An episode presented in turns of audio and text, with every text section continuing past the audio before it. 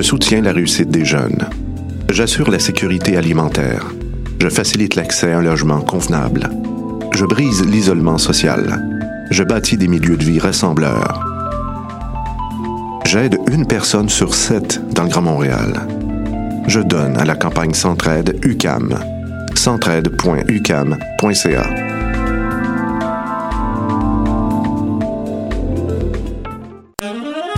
Love Jazz est de retour cet automne pour une 19e édition audacieuse.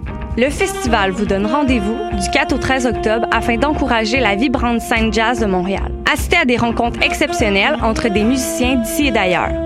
Au programme, plus de 100 musiciens, 22 concerts dans 10 lieux inspirants montréalais répartis sur 8 jours de festival. Retrouvez la programmation complète et les informations sur le site lovejazz.com. Eh, vous saviez que choc.ca ce n'est pas que du podcast C'est aussi 5 chaînes musicales 24 heures sur 24 pour vous accompagner partout. Rock, indie pop, hip-hop, musique francophone et musique électronique en écoute gratuite et à volonté. Pour les découvrir, rendez-vous sur le site de choc.ca sur l'onglet chaîne musicale. T'as raison, ma Brenda, c'est le résumé des nouvelles de la communication, du marketing, de la publicité et des médias en moins de 10 minutes. Chaque semaine, mets-toi à jour de l'actu, que tu sois professionnel du métier ou pas. T'as raison, ma Brenda, c'est le vendredi à 8 h sur choc.ca. Le reste de la semaine en podcast et aussi sur Facebook. Podcast, musique, nouvelles. Vous écoutez choc.ca.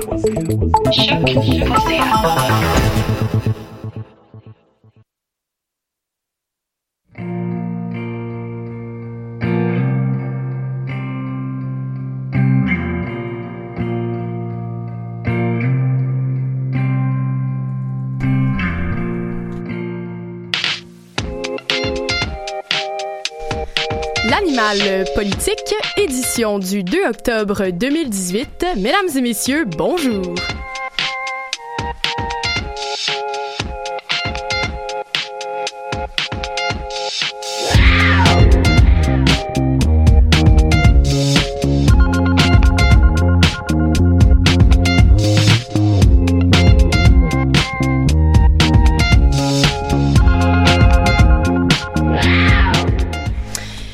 Bien, bonjour tout le monde. En ce lendemain d'élection, on vous a concocté une belle petite émission euh, post post électorale, bien oui, comme je dirais. Alors euh, bonjour, hein, chers collaborateurs. Allô, je suis contente de vous retrouver pour une Salut, bonjour. Oui, bonjour, bonjour. Je suis contente de vous retrouver pour une deuxième émission de la saison. Mais là, on va pas on va pas faire trop de changements. On va commencer par euh, par Phil. Phil en environnement comme à chaque semaine. Alors euh, qu'est-ce que tu as à nous dire euh, là-dessus? Ben rien, hein. Il y y a rien en environnement. Rien qui se passe en environnement. Ben non. Mais je vais être vraiment plate, là, mais je vais parler d'environnement. Et c'est littéralement ce que j'ai écrit dans ma chronique, comme quoi Ouais. j'étais plate. Je me sens un peu poche aussi. Euh, J'écrivais ma chronique hier sous le stress de me dire, Hi, sur quoi je vais la faire? Il y avait les élections, je passais trois heures à écouter ça. Et je me suis ils ont pas parlé, c'était pas leur sujet principal, mettons. hein. Hi, disons que c'est pas ce qui, qui parlait hier, mais au moins j'avais prévu, là c'est marqué dans ma chronique, oui, euh, on a un gouvernement caquiste, blablabla. Donc je peux dire qu'au moins deux heures avant les élections, je l'avais prédit sur ma chronique. Ouais. Mais je me suis demandé sur quoi j'allais parler et je suis allé dans un texte que Zoé m'a envoyé cette semaine. Et non, ce n'est pas Mélanie Yeah. qui m'a envoyé un texte intéressant, mais c'est bien Zoé qui me parlait d'un euh, phénomène que je trouvais vraiment intéressant. J'ai lu l'article, je suis allé me, me renseigner un peu plus là-dessus. C'est le phénomène de l'autruche. Pourquoi est-ce que on fait l'autruche avec l'environnement? Pourquoi est-ce qu'on se met la tête dans le sable? Là, Si je peux un peu plus expliquer pourquoi est-ce qu'on on sait qu'il y a un problème, mais on se dit on va rien faire. Ouais, Là- by the way, là, les autruches, là, c'est pas vrai qu'ils mettent leur tête dans le sable. Ben sur la photo, oui.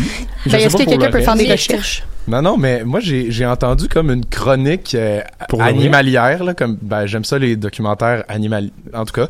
Mais, genre, j'ai entendu une, ouais, c'est ça, c'est, ben, c'est mon hobby, regarde. C'est pas de tes, tes affaires, mais c'est Bref, ça. euh, mythe ou réalité? Non, c'est ça, c'est comme un mythe à ce qui paraît que les autruches se mettent la tête dans le sable, c'est pas vrai. C'est que juste Mais nous. ça, ça me déçoit tellement. Ben ouais, c'est comme c'est ça, un- on fait juste un syndrome de l'humain. Ouais, ouais, Moi, ma mère, elle s'était trompée à un moment donné, elle avait voulu dire ça, mais elle avait dit, mets pas ta tête dans l'autruche. Oh là là. Ça, ça sera confirmé, voir si les humains Là, ça euh, je viens, ça. je viens de, parler à mon cher ami Google et il dit que ça vient d'un vieil adage qui dit que l'autruche met la tête dans le sable, mais c'est une idée qui est fausse et c'est juste une expression. La- L'autruche met pas sa tête dans le sable. Bon, ben là, ta chronique, Ben, elle marche pas, finalement. Pour citer Charles Tisser, fascinant. Tout simplement. Mais oui, euh, contrairement aux États-Unis, c'est rare qu'on peut voir un politicien qui est vraiment ouvertement climato-négationniste. Les quatre partis, même si on peut critiquer la CAQ, là, euh, je pense que c'est le parti qui en a le moins parlé pendant les élections, ça reste quand même que les quatre partis approuvent, ben pas approuvent, mais vont dire oui, c'est vrai qu'il y a des changements climatiques. Là, le degré à lequel ils vont faire de quoi, ça change, mais quand même, ça reste que les quatre partis approuvent. Et là, euh, l'article de Radio-Canada était vraiment intéressant et il y avait un entretien avec George euh, Marshall, qui est le cofondateur d'un ONG qui s'appelle Climate Outreach, donc qui étudie les changements climatiques et qui disait euh, tout simplement que c'est parce que la menace est trop diffuse. On sait que ça s'en vient, on sait qu'il y a de quoi, mais c'est pas concret. Et là, il comparait un peu ça à une menace terroriste. Le, oui, ça va être dangereux, oui, on sait qu'il y a une menace, mais individuellement parlant, on va pas se faire tuer par la température qui Ouais. grimpe demain matin. C'est pas assez physique pour qu'on puisse le voir. Exemple, là, Mais si pour nous, euh, occidentaux, là. c'est ça, c'est ça. Pour nous occidentaux, c'est sûr que là, c'est la, la barrière des. euh, Est-ce que nous on est plus touchés que les autres? Tout le monde reste touché là-dedans, mais c'est vraiment un manque de concrétisation. On sait pas que c'est vraiment là. Là, il disait exemple, euh, il y avait. Là, c'est moi qui sortais mon exemple. Si un astéroïde fonçait sur la Terre demain matin, il y a plus de chances que les, po- les politiciens disent, ok, on va faire de quoi? On a une menace, exemple climatologique, on a quelque chose qui peut nous frapper. Là, on devrait agir. Mais sinon, le risque va être vraiment trop faible. Et là, il disait, il amenait le point aussi que l'inaction, donc le fait de mettre la tête dans le sable comme pas les autruches, euh, il y avait les citoyens et les politiciens. Les politiciens parce que c'était trop diffus, parce que ça sert à rien, mais aussi les citoyens parce qu'on a, on a un coût à payer. Est-ce qui est prêt? C'est, chiant, c'est con à dire, là, mais c'est vrai que souvent en Occident, c'est l'image qu'on a. Oui, on a beaucoup de personnes qui se mobilisent pour ça, mais la grande majorité va se dire pourquoi je paierais?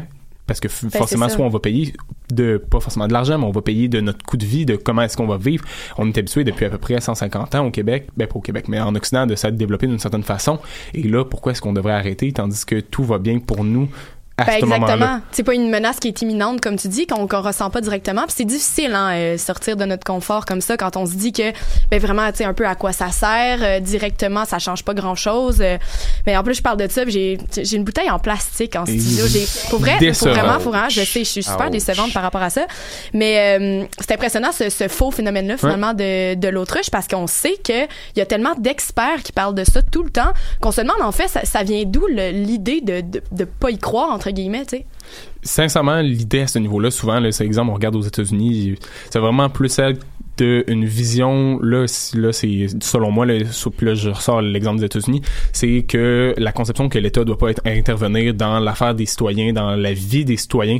Donc est-ce que le gouvernement est apte à gérer une crise climatique? Et là, il y a tous les climato-sceptiques. Là, souvent, on associe ça à une certaine droite euh, évangélique, ce qui est quand même aussi paradoxal, sachant que certains évangéliques, depuis plusieurs années, se mettent en faveur de la protection de l'environnement, parce que selon la Bible, supposément qu'il faut dire que selon la Bible, Dieu aurait dit à Adam et Ève, euh, protégez votre jardin d'Éden, entretenez-le. Donc là, certains évangéliques euh, se, se mobilisent pour ça. Oh, ouais, Mais- puis il y a eu comme une analogie un peu euh, cataclysmique aussi. Oui, là, oui, avec le déluge, tout Ouais, ce qui exact. pourrait arriver. Mhm. Donc, est-ce que faudrait protéger un peu comme l'Arche de Noé, est-ce qu'il faudrait protéger? Là, on s'entend, on est dans des considérations bibliques qui sont pas forcément partagées par toute la population, mais Non. ça reste que même une frange là-dessus va être d'accord sur la protection de l'environnement.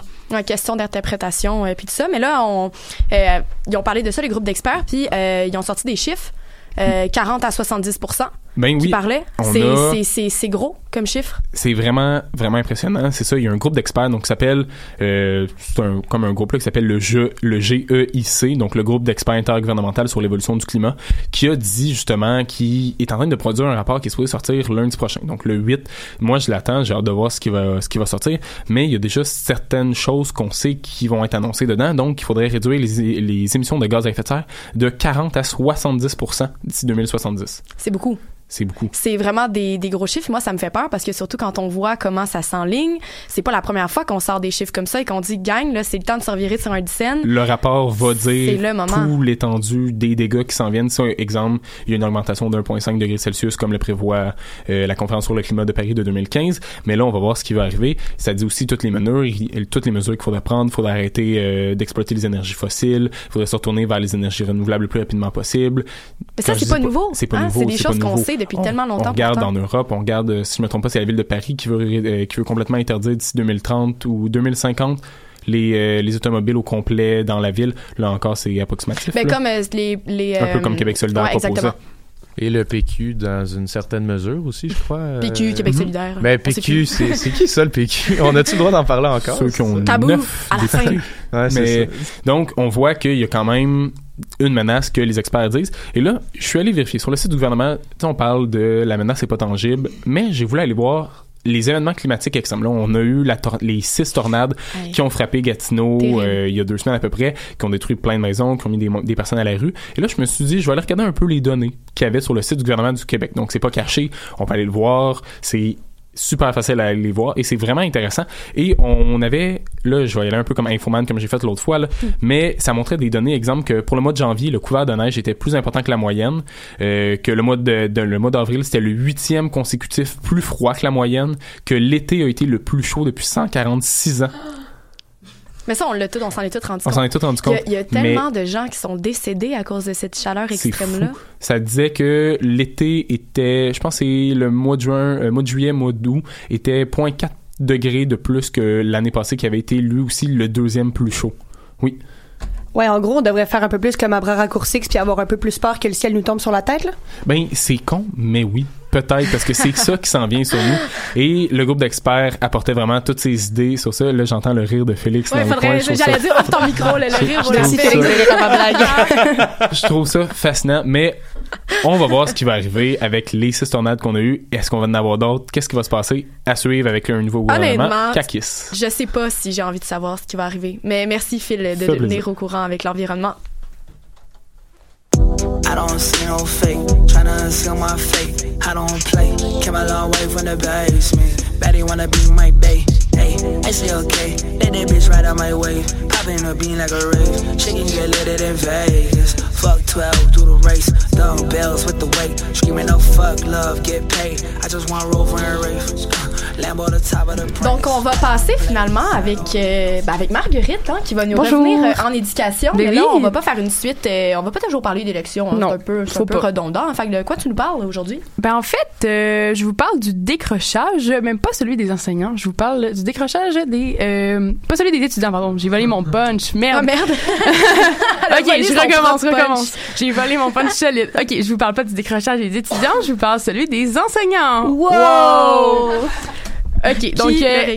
Ouais, oh my god. OK. Euh, donc, euh, je veux pas. euh, loin, loin, mon intention d'at- d'at- d'atténuer le problème de décrochage chez les étudiants, parce que ça reste quand même important, mais je trouve que un problème, le, prochain, le problème du décrochage des enseignants est quand même assez pertinent. Puis, dans le fond, les, dans le fond, le taux des décrochages des enseignants est assez.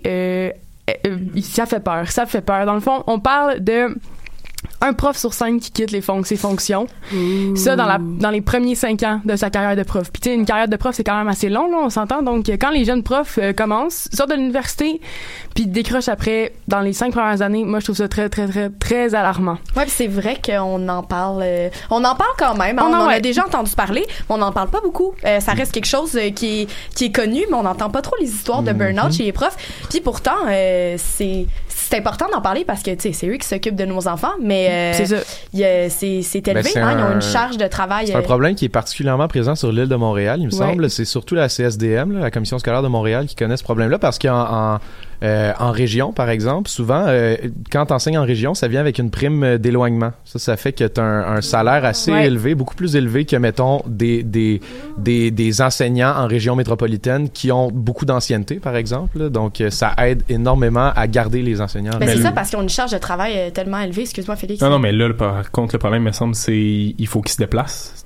Si on pas leur permanence, ils peuvent être appelés à travailler sur une commission scolaire, puis une commission scolaire en région est beaucoup plus étendue qu'une commission scolaire, exemple, la commission scolaire euh, de Montréal.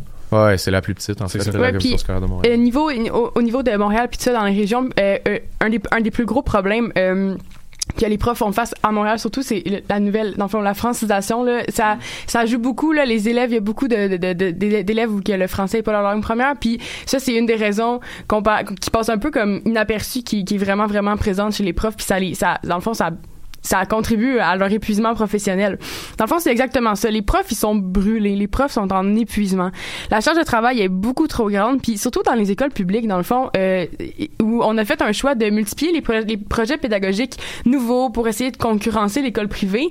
Les profs en font beaucoup puis ils font beaucoup d'overtime puis j'entends par là overtime avec des gros gros guillemets dans le sens qu'ils font du bénévolat encore là avec des gros guillemets euh, dans le sens où ils font ils, font par vocation par passion puis ils veulent en donner plus à leurs étudiants puis c'est pas nécessairement inclus dans leur tâche. Fait que ce qu'ils vont faire en plus c'est c'est c'est c'est quasiment personnel c'est comme du, du c'est de l'overtime carrément je vais dire ça comme ça Ah oui, seulement toutes les, les, les corrections de devoirs, Ouais, les préparations aussi. d'examen, toutes les heures passées à la maison, Ouais. puis ça, sont pas payées, là. Ouais, ouais, c'est ça. Puis, dans le fond, ils sont, sont pas payés parce que ça fait pas partie de leur tâche. Puis, je mets la, la- je mets la tâche, la tâche d'un enseignant, c'est concret, mais comme, où sont les limites de cette tâche? Est-ce qu'un enseignant va arrêter de faire, va, va pas s'impliquer, va arrêter de s'impliquer parce que c'est pas dans sa tâche? Il va faire le strict minimum pour Mais c'est rentrer dans surtout sa qu'il tâche? ne peut pas arrêter Il y a une de charge émotive. C'est ça, Surtout exactement. s'applique là-dessus. là. Mais Ouais. c'est ça, mais ça revient, mais c'est surtout qu'ils n'ont pas le choix de, de continuer de s'impliquer, même s'ils se diraient, euh, ils se disaient, bon, ben, euh, moi, j'arrête, euh, de toute façon, ça fait pas partie de mes tâches. Ils ont une certaine obligation de faire ça, puis ça contribue à leur épuisement, mais j'imagine qu'il y a d'autres choses à part ça qui contribuent aussi. Ben oui, il y a, il y a- il y a des, il y a des données, il y a des, il y a des problèmes plus, euh, plus euh, concrets là, tu sais comme, euh, comme les classes sont trop chargées, tu sais, je parle de concret plus phys- physiquement dans une classe, il y a trop de monde. Ouais, ouais. Euh, les classes sont, majorita- sont, sont- un, les classes sont trop pleines. Deux, les classes sont majoritairement composées d'élèves dans le besoin avec des plans d'intervention qui nécessitent énormément de, de d'investissement pour le professeur.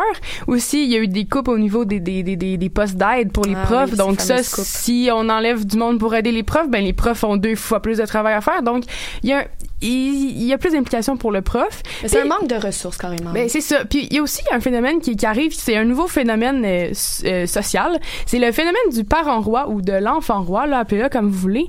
Euh, Parent roi, j'aime ça ouais, aussi, parent parce que roi. ça, ça l'exprime bien. c'est ça. Mais dans le fond, c'est le fait que l'enfant a jamais tort, puis que les parents mettent énormément de pression sur l'enseignant en endossant pas, pas en toute la responsabilité de l'enfant vis-à-vis le- les échecs. Dans le fond, si ton enfant a une mauvaise note ou coule un cours, par exemple, c'est nécessairement la faute du prof. Qu'est-ce que le prof va faire pour améliorer le sort de ton enfant en toi?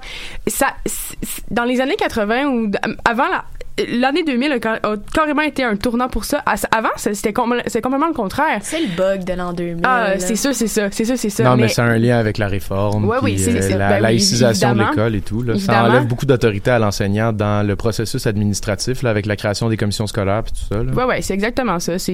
Mais je trouve que c'est, pas. Ça, ça en rajoute au fardeau de l'enseignant Ben, qui doit exactement. dealer avec les parents puis tout ça puis c'est ça. Ben, comme euh, Phil disait, ça vient avec toute cette, cette évolution-là, ces grands changements-là Ouais. qu'il y a eu. Là, maintenant, c'est ça, ça, ça l'ajoute une charge qui est, euh, qui est incroyable. C'est sur le professeur parce que là, c'est plus l'enfant qui a tort, c'est plus l'enfant qui fait ces choses qui sont pas correctes. C'est le prof, le C'est le professeur qui a pas fait en sorte. Je sais, parce que moi-même, mes parents, des fois, ils, me- ils me défendaient, puis je veux dire, je veux pas débattre s'il y avait tort ou raison, mais je sais que pour les enseignants, ça devient lourd, là, de gérer les cas des parents en plus des cas des enfants, puis des fois, bon, la direction, est-ce qu'il y a le temps, est-ce qu'il n'y a pas le temps de s'en mêler? Ouais, ça. ben, ça, ça devient, en fait, euh, ben, tu sais, on peut perdre le goût à donné de pratiquer notre profession quand il y a tout le temps des petites embûches comme ça. Il y a tout le temps des gens qui sont là, un- si on peut dire, pour nous mettre des bâtons dans les roues et rendre ça encore plus difficile que c'est déjà. Ben oui, puis le métier, le métier de- d'enseignant est pas du tout attrayant là pour euh, pour euh, dans le fond avec tout on on on, on- les gouvernements aident pas pas en toute la la donne là, puis aussi les écoles aident pas. Je te sens fâchée, là. Ben, euh, je- Indignée. Ben un peu parce que je trouve ça plate que comme tu sais c'est tellement un métier de, de vocation être enseignant puis c'est tellement un beau métier je trouve de former la la, la relève de notre de notre société que comme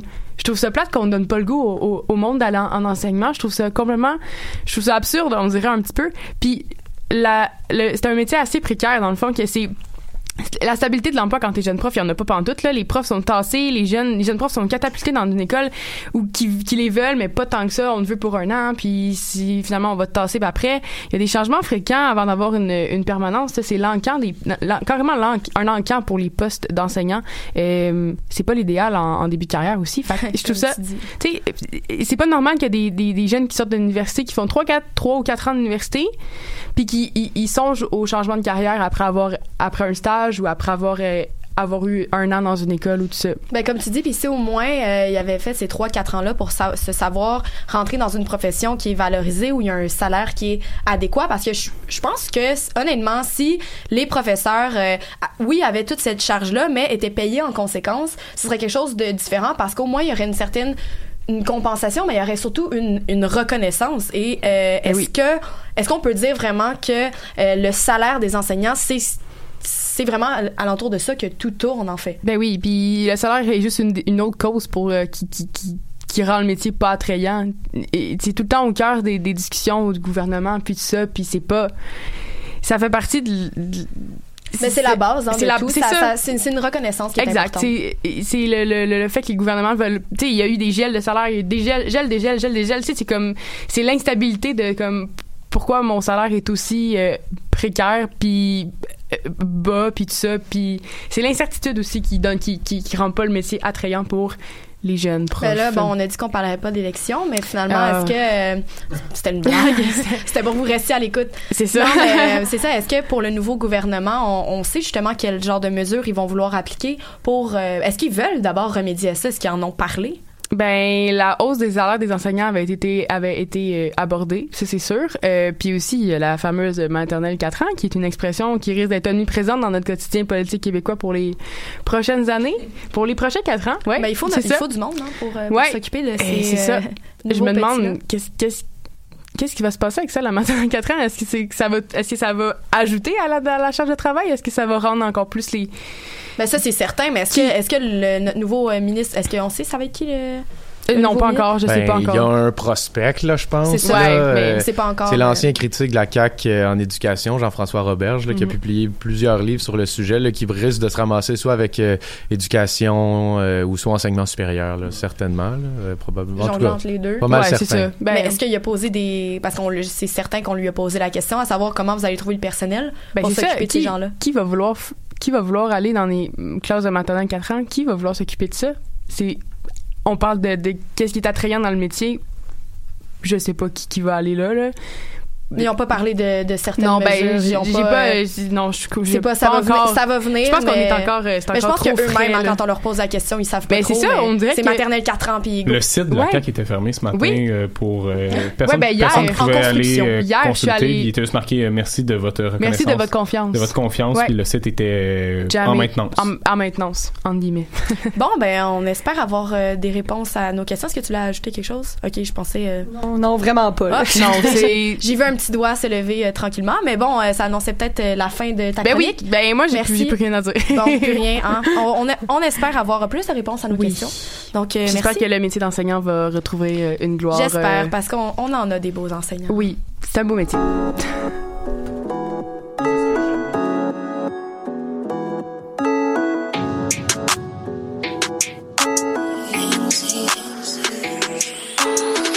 Le monde a changé, yeah. Le monde a changé, yeah. Le monde a changé, yeah. Le monde a changé, yeah. Nous, on avance ensemble. Désolé pour vous, désolé. Alors, on va passer euh, à la chronique euh, internationale. Euh, donc, euh, que s'est-il passé dans notre belle planète euh, la semaine dernière? Oui, notre belle planète, euh, malheureusement. Oh, oui, notre belle planète. Je vais malheureusement parler de choses qui la détruisent. Moi, je, veux utiliser le prétexte de l'affreux tsunami qui a eu lieu la semaine passée en Indonésie pour revenir un peu sur la question de l'environnement parce que je trouve que au lendemain de nos élections, c'est quelque chose de tellement important et ça me tient vraiment à cœur. Donc, euh, pour ceux qui n'ont pas suivi euh, ce qui s'est passé en Indonésie, là, c'est euh, un tremblement de terre de magnitude 7.5 vendredi dernier qui a frappé notamment la ville de Palu et plusieurs autres alentours et déclenché par la même occasion un tsunami euh, énorme avec euh, des grosses vagues et ça a totalement détruit la ville de Palu. Le bilan s'élève maintenant à plus de 800 morts, puis la ville euh, est totalement dévastée, les habitants sont privés d'eau, de nourriture. La raison pour laquelle je vous parle de ça, c'est parce que oui, c'est un événement tragique, mais qui devient malheureusement de plus en plus commun. Et j'ai pas l'impression qu'on réalise vraiment ce qui se passe. Là, euh, on parlait de la campagne électorale de cette année, c'est juste un exemple parmi d'autres. Euh, très peu de partis avaient des, des résolutions concrètes concernant, l'environnement, alors que à l'ère des, des changements climatiques, ça devrait être au cœur du plan politique de tous les politiciens autour du monde. Ouais, je suis entièrement d'accord avec toi. puis euh, là, on a parlé de ce qui s'est passé au Québec. euh, question changement climatique, ben moi juste pour vous donner une idée là, seulement dans le mois de septembre autour du monde, ok, on a eu ben, le tsunami, on a eu un cyclone méditerranéen en Grèce, un glissement de terrain aux Philippines, une tornade à Gatineau, plusieurs même quand même. Gatineau, hein. On s'y attendait pas. On s'en- on s'y attendait pas, comme c'est arrivé comme ça. Il y a eu un ouragan au sud des États-Unis, un typhon en Chine, un tremblement de terre au Japon, puis j'en passe. Là, ça c'est seulement en septembre. On, on, on se rend pas tellement compte. J'ai l'impression que il y a plusieurs milliers de personnes qui ont péri ce mois-ci à cause de catastrophes naturelles. Puis on s'en rend pas compte. C'est comme si on continue à prétendre que tout ce qui est important euh, pour un pays, c'est la prospérité économique. Ouais, hein, on peut se dire que c'est vrai que par contre ça peut être euh, bénéfique. On se dit bon si on a des pays, on est on est un pays qui a des qui a des moyens, qui a des ressources pour aider euh, quand ça arrive ce genre de, situation là. Mais là moi je, je trouve ça un peu ironique de dire ça en fait parce que tu sais ça on les, ces, choses-là arrivent parce qu'on on prône la prospérité. Après ça, on est content d'être prospère parce qu'on peut s'arranger une fois que c'est arrivé. Tu sais, Ouais. c'est, un peu, euh, c'est ironique, C'est là, ça. ça tourne en rond. On met pas nos priorités à la bonne place, mettons. Euh, oui, la prospérité, ça peut être ça peut être bénéfique, mais jusqu'à un certain point, et seulement, c'est et pas pour des mat- pour des euh, pour de la matière de prévention. Là, on parle seulement de l'après. Tu sais, oui, l'Indonésie, par exemple, c'est un pays beaucoup moins riche que le Canada, et euh, en ce moment, à l'heure actuelle, les habitants sont obligés de piller des magasins et des commerces pour pouvoir se procurer de la nourriture et de l'eau, ce qui est pas normal quand même. Absolument pas. Le, le Canada pro- est probablement plus apte à aider financièrement ses habitants pour les réparations de biens, les soins aux blessés, etc. Mais parfois, plus d'argent, ça veut dire des règles plus strictes pour y accéder. Puis je faisais des, quelques recherches pour savoir euh, c'était quoi les mesures en place au Canada en cas de catastrophe naturelle et je suis tombée sur euh, les mesures de financement et d'assurance qui sont proposées en France par le ministère de l'Intérieur. Vous allez mieux comprendre ce que je veux dire par euh, compliqué. On écoute ça. Comment bénéficier de la garantie catastrophe naturelle? Pour en bénéficier, il est nécessaire d'avoir souscrit un contrat d'assurance dommage couvrant les biens endommagés. Que les biens soient implantés en France métropolitaine ou dans un département ou une collectivité d'outre-mer, à l'exception de la Nouvelle-Calédonie et de la Polynésie française.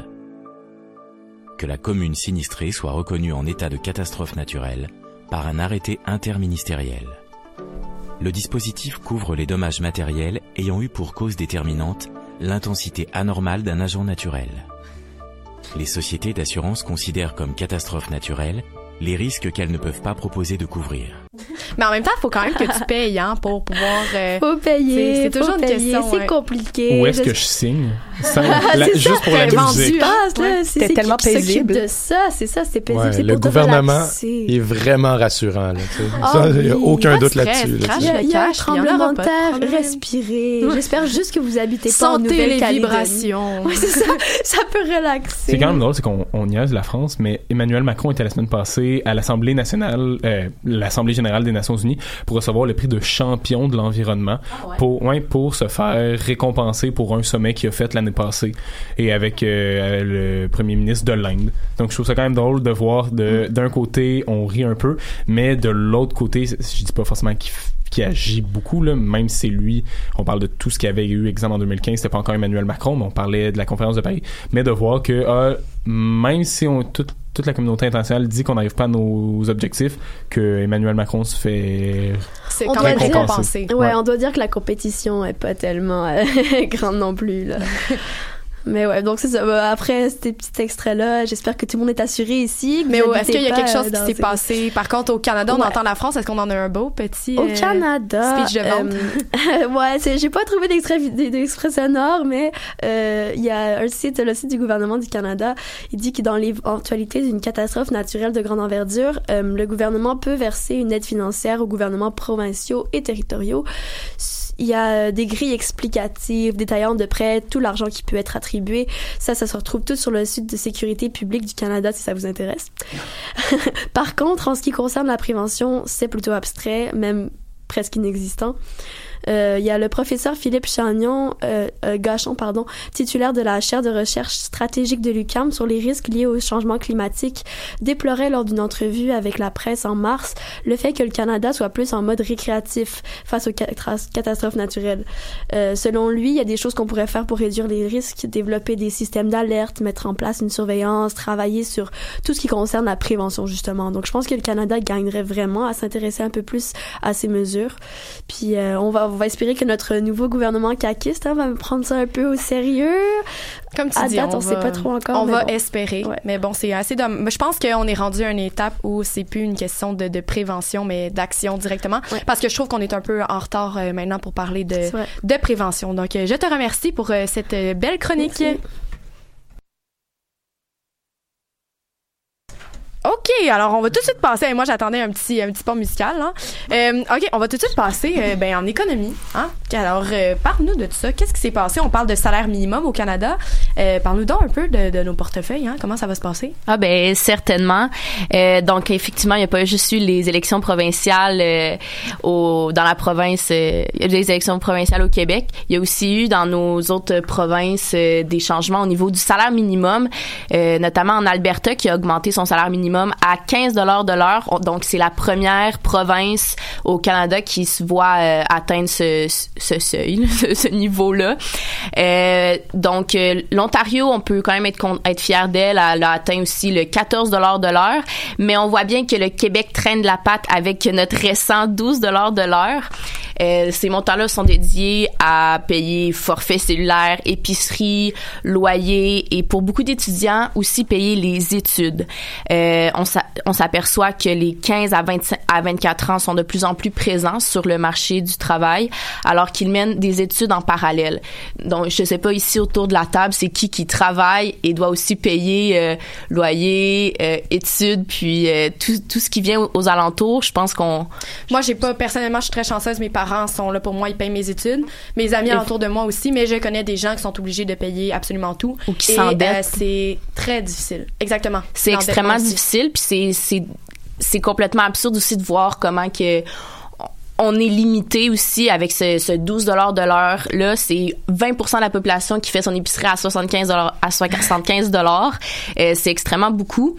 Euh, la FTQ va venir nous supporter bien sûr la Fédération des travailleurs du Québec et puis est assez découragée puisqu'elle se dit qu'une hausse du salaire minimum à 15 dollars de l'heure, ça permettrait aux travailleurs de vivre plus long, plus dignement et décemment et on sait et nous savons que chaque dollar supplémentaire gagné va être dépensé localement et faisant ainsi une pierre deux coups qui précise euh, le président de la Fédération des travailleurs du Québec.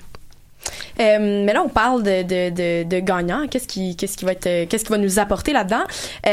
Mais si, qu'est-ce qui peut se passer aussi de négatif avec cette augmentation de salaire-là? Parce que c'est souvent de ça aussi qu'on entend parler à contrepartie. Ben oui, certainement, on pourrait être extrêmement content de gagner 15 dollars de l'heure pour nous, euh, les, les employés. Mais les employeurs, par exemple, cette, major- cette majoration du salaire à 15 dollars de l'heure provoquerait automatiquement une restru- restructuration de centaines de milliers d'entreprises. Euh, alors, est-ce qu'on peut prendre comme exemple, mettons, l'Oblast? Est-ce qu'il va vraiment accepter d'augmenter le salaire de ses employés sans broncher, en sachant qu'il va perdre des millions de dollars? Euh, est-ce qu'on pense vraiment au dépanneur qui va couper dans les heures de ses employés pour lui travailler plus pour euh, moins dépenser puis augmenter ses revenus? Fait qu'on pense aussi à la santé des, des employeurs qui ont des petites petites entreprises parce que oui, les grandes les grandes compagnies ont on s'en inquiète un peu moins, ils ont les moyens. Par contre, c'est 1%, c'est c'est peu d'entreprises qui ont ce pouvoir-là de de vraiment continuer à survivre des semaines et des semaines avec euh, avec cela, augmenter le salaire de leurs employés. Par contre, on pense aux 99% restants, le garagiste du coin, le nouveau resto, euh, c'est ces revenus-là qui qui augmente, puis ça fait aussi une augmentation dans, dans les positions, c'est Mm. certain. Et mettons qu'on veut faire un, un, un comparatif, par, par exemple, tout ce qui est positif euh, versus qu'est-ce qui va être négatif, ça ressemblera à quoi? Bien évidemment, il y a l'impact positif avec l'augmentation des revenus dans les portefeuilles des employés, c'est sûr, mais même les, pour les employés, on va voir dans les impacts négatifs pour les impôts. Juste au Québec, on va voir une augmentation. Le crédit de solidarité diminue, diminuer. Euh, la prime au travail, qui est normalement un petit crédit, un petit montant assez intéressant, il va diminuer. L'impôt fédéral augmenter. On parle l'allocation, on parle de crédit TPS, une diminution, une cotisation à l'assurance emploi va devoir augmenter pour puis tu augmentes ton, ton salaire, tu vas augmenter aussi le prix de, de ton Ben, assurance c'est ça, les emploi. choses vont coûter plus cher Les- aussi. tout va coûter un peu plus cher, euh, l'assurance médicaments. Puis euh, il y a un site super intéressant sur euh, le site du, euh, du ministère des Finances où ce que tu peux rentrer en fait ton ton coût de vie total, tout ce que tu gagnes par année, puis tu vas voir tout ce qui tout ce qui va changer au tout ce qui va changer puis tout ce qui va influencer en fonction de de ça là, de cette augmentation de salaire là. Alors euh, Ah, Pour te donner une idée, euh, Tu l'as-tu essayé avec un revenu à 15 pièces de l'heure? Euh, non. Non? Ah, ça aurait été- ça aurait été vraiment le fun. mais euh, mon revenu est pas assez grand pour avoir vraiment un grand impact là, Ben dans non. mon imposition, Mm. puis, euh, puis tout ça. Puis ça dépend de combien d'heures tu fais par semaine, des, des 40, des 30, euh, des 20, des 15. Euh, donc, c'est sûr que si on sort de notre réalité euh, montréalaise, on peut penser à des impacts vraiment différents sur euh, des entreprises de région, puis euh, des millions d'employés. Mais dans un contexte où justement on entend toujours euh, une question de, de pénurie de main d'œuvre, on n'est pas un peu surpris en fait de voir que le gouvernement va pas se dépêcher d'augmenter les salaires en sachant qu'ils ont besoin de gens et que les gens veulent travailler quand même. Les gens ont envie de travailler mais pour un salaire décent. Décent, certainement. Puis c'est très, c'est ça qui est très paradoxal aussi. Euh, donc le but premier d'une augmentation de salaire, c'est euh, réduire la pauvreté, le fameux écart euh, dans cette euh, riche et pauvre, mais c'est aussi diminuer le fardeau des programmes sociaux de la province. Euh, puis une augmentation comme ça, ça améliore la qualité de vie des personnes un peu plus vulnérables, euh, personnes comme nous, un peu des personnes jeunes ou des personnes aussi plus âgées qui doivent travailler euh, aussi extrêmement fort pour s'assurer un revenu décent pour euh, leurs années futures. Euh, sauf que dans le fond, euh, ouais, on se le demande tous. donc, euh, c'est ça, à part le PQ puis le QS, il n'y en avait pas beaucoup qui, qui parlaient de cette augmentation de salaire. On le PQ euh, parlait de- d'augmenter euh, graduellement ce salaire minimum-là, tandis que le Québec solidaire Ouais, permettait... ouais, c'était assez, c'était assez évident, c'était dans leur, euh, dans leur promesse de campagne. Alors, euh, donc c'est ça, peu importe, euh, on se compte, on se compte chanceux d'avoir quand même des syndicats puis des, des, des, des fédérations pour nous, euh, pour nous appuyer là-dedans. Euh, donc euh, oui, c'est pas mal, c'est pas mal tout pour pour ça. Pour qu'est-ce qui est économie, est-ce qu'on Ouais. sait euh, rapidement, mais, mais je pense que la CAQ, si je me trompe pas, ils en ont pas vraiment parlé non, ben, ils étaient ben, d'accord avec ça. Ils sont, d'accord, 12, mais là, ils ont... Ok, ouais, eux, ils euh, trouvent que c'est satisfaisant Oui, c'est assez décent. Puis si aussi, on peut aussi souligner euh, l'ALENA aussi qui vient de conclure son accord in extremis avec euh, de Canada. nom, qui est pas mal plus compliqué à prononcer. Là, c'est Ouais, genre. AE, euh, AEUMC. Ouais. Je pense que c'est Accord États-Unis, Mexique, Canada. Vraiment. euh, On va le dire carrément parce que le sigle, il- c'est pas super euh, efficace. Mais je te remercie euh, Ça me pour fait cette chronique plaisir. économique. Alors, à la semaine prochaine. Certain.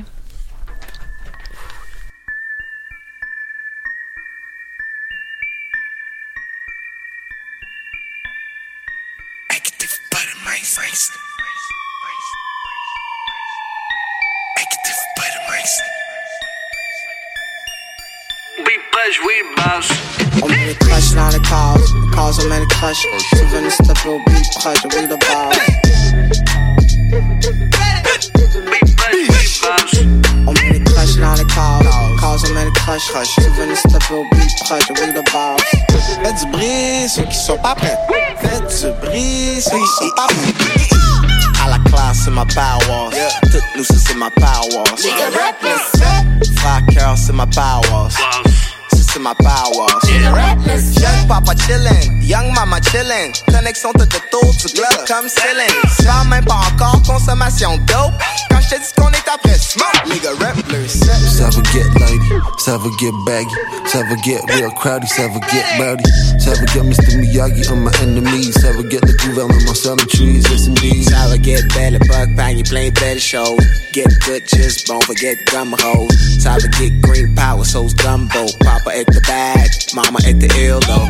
Get biology qui bouge, good news, get back sur le move, get économie, puis ouvre une business, puis ouvre no business, puis ouvre une business, puis garde les coquillages dans la tire Ça va get alléluia, get vache grasse, get sweat. Get fontaine à l'horizon sur une panne sèche. Ça va get whack, get kung fu, get gat. C'est pas la seule raison que les babouins se font On met undead. le crush dans les calls, les calls on met le crush. Tu veux une step au bill proche, we the boss. On met le crush dans les calls, les calls on met le crush. Tu veux une step au bill proche, we the boss.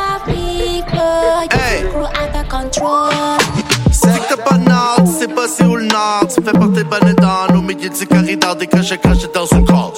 Two young femmes sur mon lap, yeah, j'y connais comme cocolie à moi. Dans le lait, c'est plus que le gras. Enlève le pas pourquoi tu bêtes sur le burner up. I'm about to fuck shit up. Motherfucking QC, cass, mad at me. D'un coup, young gal sur mon lap dans le club at me parce que je grab le cash et get le salary. Eux sont mad aussi, j'ai pas entré de lire. Madame Bovary chez elle, puis je me scalarise. Papa un deal, puis je vois la vie pendant que tu caches tes pills pour ta bonne dans les calls, calls on met le crush. Tu veux une step au bill proche, we the boss. They're ready, you can make it On met le crush dans les calls, les crush. Tu veux une step au bill proche, we the boss. Yes, me crew out of control. Le monde est lift, sur un cubicule, que tu sois dans la cuisine, pas dans la l'usine, que tu rides un vieux bazou, pas dans un web super new. C'est des shit de nuit, dans la demi-lune. Si t'es au gym flex, la danse des bons légumes. Chez à coiffeuse, hop et des boutiques, dos cambré, dans la demi-lune. C'est ton magasin, wave ton magazine. Get go, oui, c'est galop, oui. Phase elle down, je soigne tes clavicules. Pour le monde dehors, quand c'est sold out. Jusqu'au tourterelle qui attend le gare. Get violent sur le terrain, out to tech. Club full pack. Je suis revenue euh, cette semaine avec un petit segment. euh, ben, segment mystère. Je pense que finalement, ça, ça, ça va être ça. hein, Ah, t'es folle. Ouais, ben, j'aime ça. J'aime ça vous surprendre. Ouais, hein, c'est Là, ta marque de commerce un semaine, peu. Ouais, ben, ça va devenir ça. Je suis Cool. contente. Mais là, cette semaine, euh, là, vous, vous savez hein, de quoi je vais vous parler. ben, on est le 2 octobre. Ça, ça veut dire qu'on est le lendemain Du des- 1er octobre. des premières émissions d'occupation double. Oh, oh, mon Dieu. le. Techniquement, c'est un. Je- je- je- Non, il y en a eu un hier aussi. Il y avait Le premier hier, il y a le dimanche. Il y a le Ah, dimanche. trop. ok, toi, t'es assidu là-dessus. Hein? Tu vas Non, les écouter. mais c'est ça. Est-ce qu'on peut parler de Pierre Hans? Non, ça aurait- Moi, j'ai même pas écouté l'émission. Ben, Moi non c'est pas plus. grave, on n'a rien plus. manqué. Mais bon, euh, tout Nos ça, auditeurs, eux, savent de quoi tu parles. C'est La blague, c'est pour faire une comparaison entre les deux gangs d'Hurluberlu de qui on a entendu parler hein, cette semaine devant le Québec. Puis là, ça, je trouvais que ça se compare assez bien parce que dans le fond, euh, Occupation Double, c'est un peu comme les élections parce que les deux, ça sert à faire gagner les moins pires de la gang, hein, on va se le dire. Mais là, euh, certes, les candidats d'Occupation Double, c'est pas les seuls à devoir faire des speeches pour se faire aimer d'une gang de groupies, non. Nos candidats électoraux aussi ont dû séduire les Québécois. Mais il a fallu aller plus loin que vous êtes toutes chicks pour nous séduire. Alors moi, j'ai décidé de vous montrer euh, ces efforts acharnés d'une période de 39 jours, hein, les élections, pour arriver à nous faire euh, faire un TX à côté de leur nom. Alors là, cette semaine, j'ai décidé de condenser les meilleures tactiques de la campagne, des petites tactiques que j'ai découvertes euh, comme ci, comme ça. Là, on va commencer avec le parti de Jean-François Lisée, hein, parce que les péquistes avaient décidé qu'il était temps de changer un peu l'image du parti. En 2018, on voulait rajeunir le PQ, on voulait cibler un public plus jeune et euh, une stratégie qui, une stratégie qui allait faire du bruit. Là, ils avaient besoin de pas se planter parce qu'on va se rappeler euh, la mauvaise blague de Jean-François Lisée il y a quelques temps, en février dernier, à la soirée est encore jeune. Moi, je suis le chef. Je suis pas le porte-parole, je suis le chef. Véronique est la vice-chef, c'est pas la porte-parole. En plus, contrairement à Manon, elle n'a pas de moustache. Oui, il y avait Ah, été. euh, franchement, ouais, merci, franchement. merci. Pas Ça- cool. Une blague qui avait été fortement euh, huée, hein, comme on a pu entendre euh, brièvement, et euh, qui nous montre bien qu'être un qu'être politicien et humoriste, ben c'est peut-être difficile. Hein? Alors euh, voici leur cheval de Troie qui est revenu pour 2018, les joke poches. Alors euh, je sais pas si vous avez vu, mais le PQ a décidé de, de faire des petites pancartes et faire l'annonce de avec de faire des jeux de mots avec le PQ et tout ça. Alors je vais vous en lire. J'en ai trois, OK? Premièrement, c'est des blagues, OK? Fait que si- faut, Faut comme rire. faut- souvent. Ben, Pas rire, Mais faut honnêtement- comme rire. Bon, C'est ok. pas la même chose. Sérieusement. Mais là, c'est comme une blague question, OK? Très fort. Quel est l'aumônier du PQ? Tududoum. Le père Sévérance. Père Sévérance. Ah, c'est bon. Père Sévérance. Correct, aumônier. correct. OK. Le deuxième. Quelle est la différence entre un péquiste et votre connexion Internet? Le péquiste ne lâche jamais. Impossible. Ah, c'est comme Ouais. Il me semble que ça a Je prouvé les le avais tous, contraire je les avais tous euh, lus, mais je les ai oubliés. Puis je sais pas, j'ai un mélange entre cringe puis trouver ça vraiment drôle. Ouais, après, après la Non, mais- défaite, c'est comme encore plus Ouais, amer. c'est Comme, vrai, euh, comme, euh, tu- t'as- vraiment pas envie de Mais rire. Jean-François Lisée en a fait référence à une autre dans, sa, dans son discours hier. c'est pas vrai. Laisse-moi dire ma troisième Vas-y, vas-y. au cas où ce Oh serait my le punch. Puis là, c'est la, c'est la meilleure, celle-là, en fait. Est-ce que vous savez c'est quoi la différence entre un péquiste et un dentiste? Ben, les deux, les deux en arrachent, mais travaillent pour, pour votre bien. Mais là, ce qui est drôle de la blague, c'est que finalement, c'est pas une différence. Oh. C'est ça qui est drôle. Parce que j'ai cherché longtemps pourquoi je devais rire. Puis là, je me suis dit, ah, c'est ça, c'est pas vraiment une différence finalement.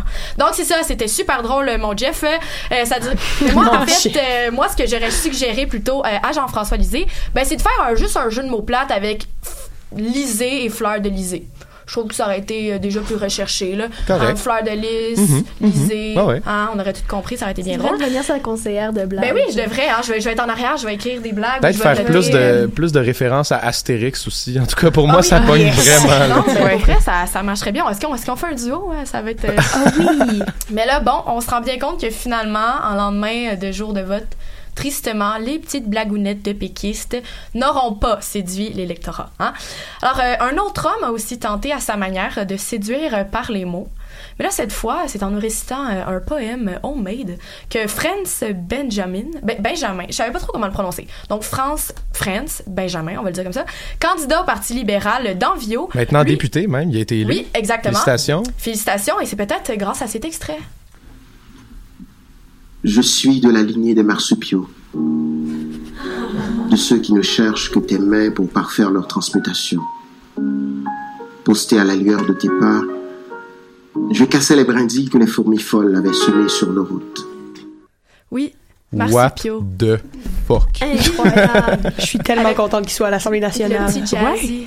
Donc, marsupio, lignée de mammifères regroupant des animaux d'une grande diversité, Mhm. allant du kangourou à l'opossum de Virginie et au diable de Tasmanie.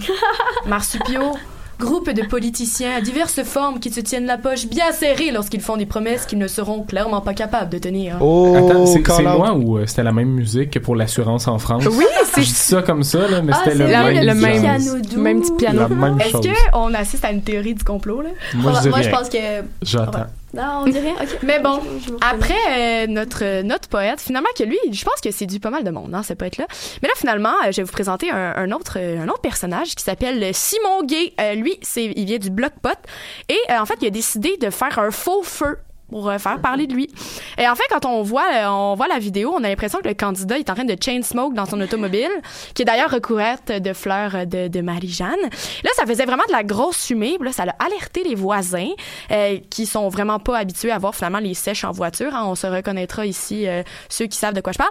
Là, finalement, ils ont appelé les pompiers pensant que le canachard pognait en feu. Alors euh, non, Le ouais, je- mais j'aime ça quand je parle de ça, je- trouve j'aime ça choisir comme des, des. En tout cas parce que finalement ils ont appelé les pompiers et tout ça et là lui pour lui c'était sa stratégie parce que oui ça donne ce genre de stratégie-là quand tu n'as pas voté depuis 1980. Oui, parce que c'est un candidat qui n'a pas voté depuis presque 40 ans. Euh, parce que selon lui, euh, c'est les élections, c'est, je cite, un gros show de boucan qui ne veut jamais rien dire. C'est un paquet de promesses pour les matantes qui croient n'importe quoi. Bon, il a comme changé d'idée, il a décidé de se présenter parce que lui, il allait faire changer l'idée des matantes. Alors j'espère que finalement, ils auront changé d'idée après ce vrai show de boucan. Hein? Et j'espère qu'elles fumeront peut-être un petit joint histoire de pas stresser devant une voiture fumante. Alors finalement, euh, je vais vous parler d'une autre tactique très 2018 une tactique rap keb dans le Hot. cadre de ce que j'ai appelé les, les polyfolies. C'est euh, le nouveau festival de découverte politico-gangster. Donc là, je vais vous commencer en, vous présentant le rap solidaire. Solidaire. It's solidaire. Oui, je suis solidaire. Si t'espères un Québec solide, T'es solidaire. si t'as le goût d'un Québec fier, T'es solidaire. si tu cherches un Québec ouvert, Solidaire. Québec solidaire. Mais non, malheureusement, ce sera pas cette année qu'on aura un Québec solide et ouvert. Mais je leur donne quand même un gros props pour l'effort parce que le beat est quand même, quand même cool. Quand on l'écoute au complet. Ouais, ça vrai, fait un peu. euh, C'est-tu Radio Radio? C'est ça un peu? Non, non, c'est pas Ah, ça. on dit radio, radio, Radio, radio. Ben, peu importe, C'est- la vibe. assez, euh, Moi, j'aime la traduction du mot radio. là. Radio. un, un peu d'accent, Un peu d'accent. Mais bon, c'était c'était pas pire. Mais là, j'en ai un deuxième pour vous, hein, parce qu'il faut quand même qu'il y ait deux candidats au au, au polyfolie, sinon euh, c'est un peu perdu d'avance. Là, en deuxième, c'est encore nos amis Potter qui nous surprennent parce que eux aussi se sont lancés dans le rap. Cannabis les petits yeux vitreux. Y'en a pas mal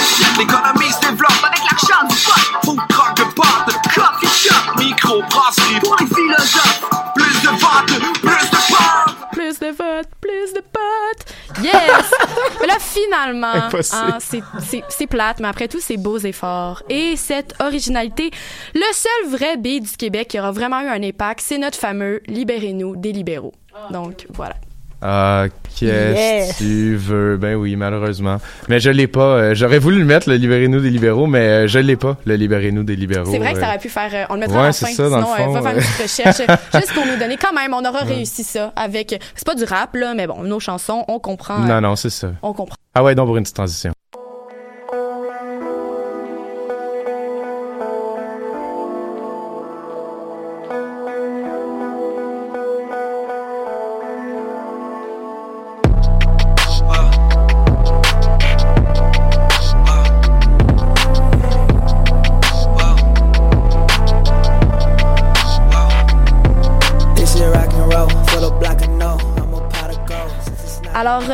Finalement, on va terminer euh, avec Zoé qui va nous parler, euh, ben, qui va nous parler de, de, de santé. Hein. Qu'est-ce qui s'est passé avec toutes les élections, un gouvernement caquiste majoritaire? Ça veut dire quoi, ça, en santé?